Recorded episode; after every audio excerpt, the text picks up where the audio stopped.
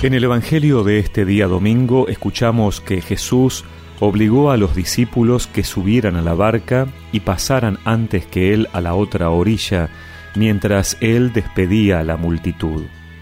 Después subió a la montaña para orar a solas y al atardecer todavía estaba allí solo. La barca ya estaba muy lejos de la costa, sacudida por las olas, porque tenían viento en contra. A la madrugada Jesús fue hacia ellos caminando sobre el mar. Los discípulos, al verlo caminar sobre el mar, se asustaron. Es un fantasma, dijeron, y llenos de temor se pusieron a gritar.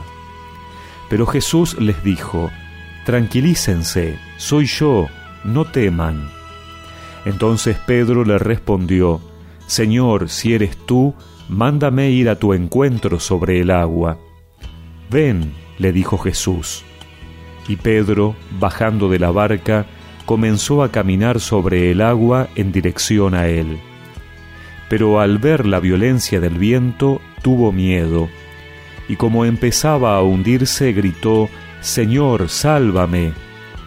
Enseguida Jesús le tendió la mano y lo sostuvo, mientras le decía, Hombre de poca fe, ¿por qué dudaste?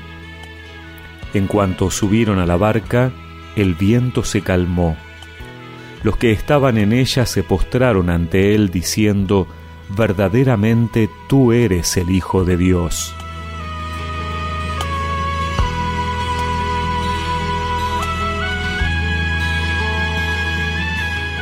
Después de la multiplicación de los panes y el prodigio que ha significado dar de comer a más de cinco mil personas con cinco panes y dos pescados, Jesús obliga a sus discípulos a que suban a la barca y se separen de la gente, mientras Él los despedía y oraba. Jesús quiere ayudar a sus discípulos a autodescubrirse, empujarles a una auténtica relación con Él. La propia verdad puede ser dura, pero siempre resulta liberadora.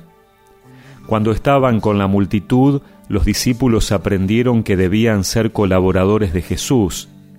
Cuando se alejan solos, comprenderán que llevan dentro la duda y el miedo, que necesitan reconocer la presencia amiga de Jesús. Es esta la grandeza y la miseria de los enviados de Dios tarde o temprano, una o muchas veces, tendremos que enfrentarnos a nuestros miedos y dudas, con nuestras frustraciones y cansancios, con nuestra profunda angustia y ganas de abandonar.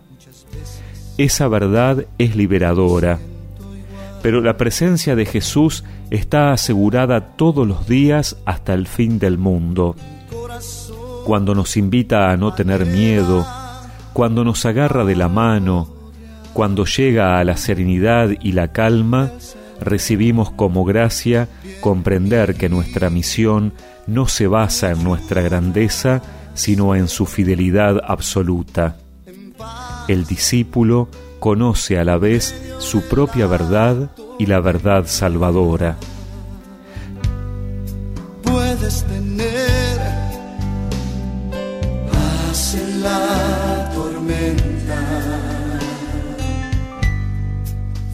esperanza cuando no puedas seguir,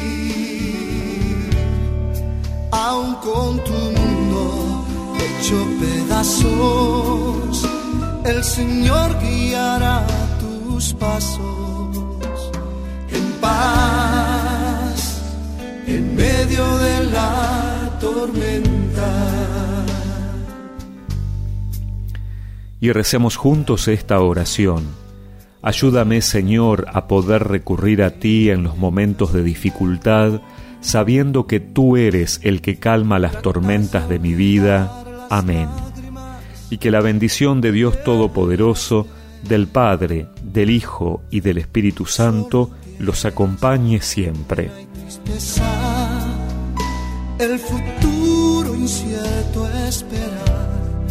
puedes tener paz en la